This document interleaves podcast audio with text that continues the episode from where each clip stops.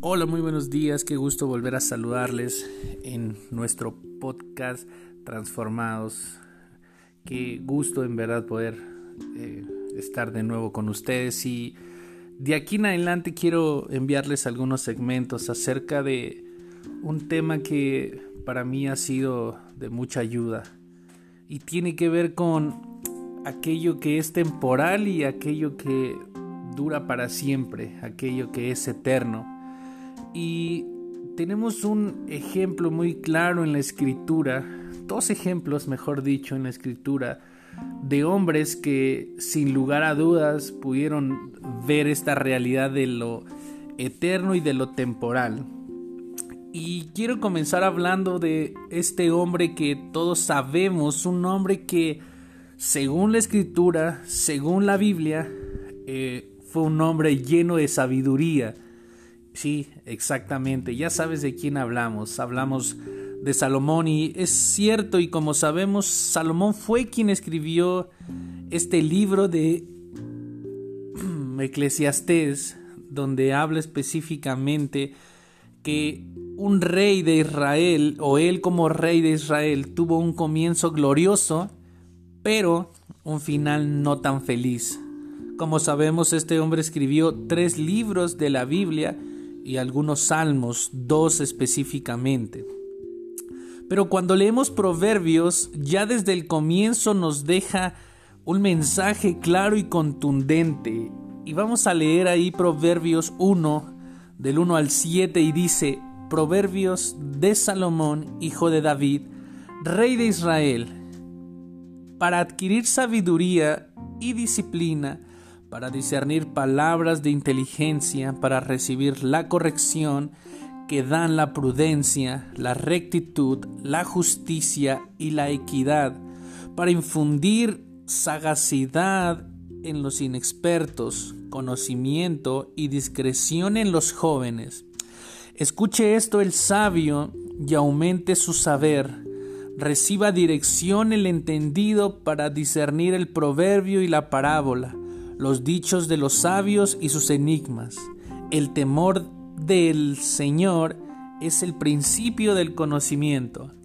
Los necios desprecian la sabiduría y la disciplina.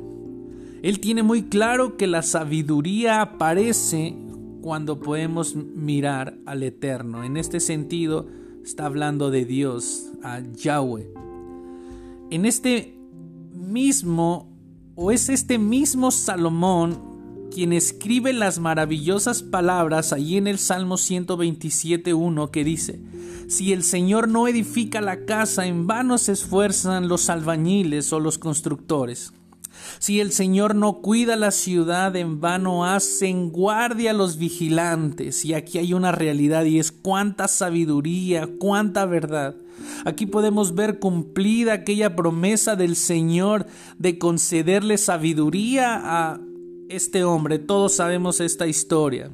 A causa de su propio deseo, recuerdan que él le, Dios le dijo, pídeme lo que quieras, y él lo único que pidió fue tener exactamente sabiduría para guiar a su pueblo. Eh, pero sin embargo, este hombre cae en un estado deplorable, en un estado eh, que va en declive y este por una razón y es de lo que vamos a estar hablando y es por causa de la corrupción de su corazón. Su corazón se corrompió. Y es que por eso podemos ver en Primera de Reyes 11 del 1 al 6 se registra que el rey Salomón se unió y tuvo romances con muchas mujeres extranjeras cuando entendemos y sabemos que el Señor le había advertido a los israelitas que no se unieran a ellas porque iban a desviarse o ellas iban a desviar el corazón para seguir a otros dioses con D minúscula. Se cuenta y todos sabemos y recordamos que Salomón tuvo por ahí de 700 esposas y 300 concubinas.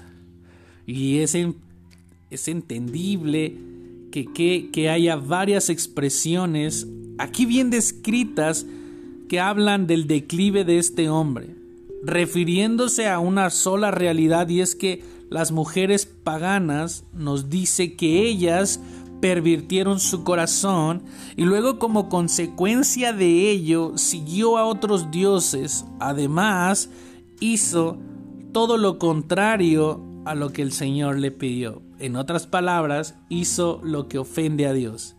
Y por último, vemos una realidad y es que no permaneció fiel.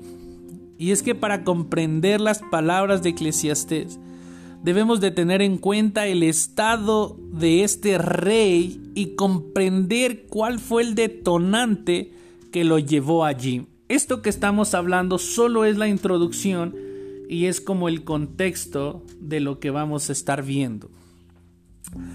Estamos hablando de que el dato curioso es que estas 700 esposas eran princesas, eran princesas.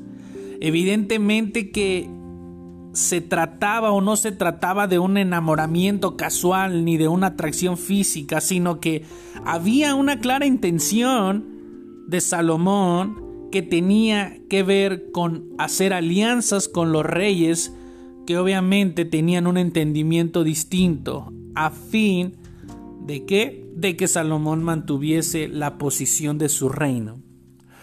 El punto y con lo que quiero terminar en este primer episodio es eso, y es que el hecho de haber perdido de vista la eternidad y haber permitido que su visión se impregnara de lo temporal, produjo como resultado, entre muchos males, esto recuerda esto, el pensamiento plasmado de lo que él alcanzaba a ver, en otras palabras, de lo temporal la pregunta es la siguiente.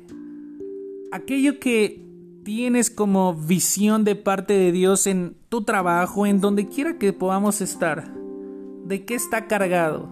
¿De aquello que es eterno o de aquello que es temporal? Así que este es nuestro primer episodio.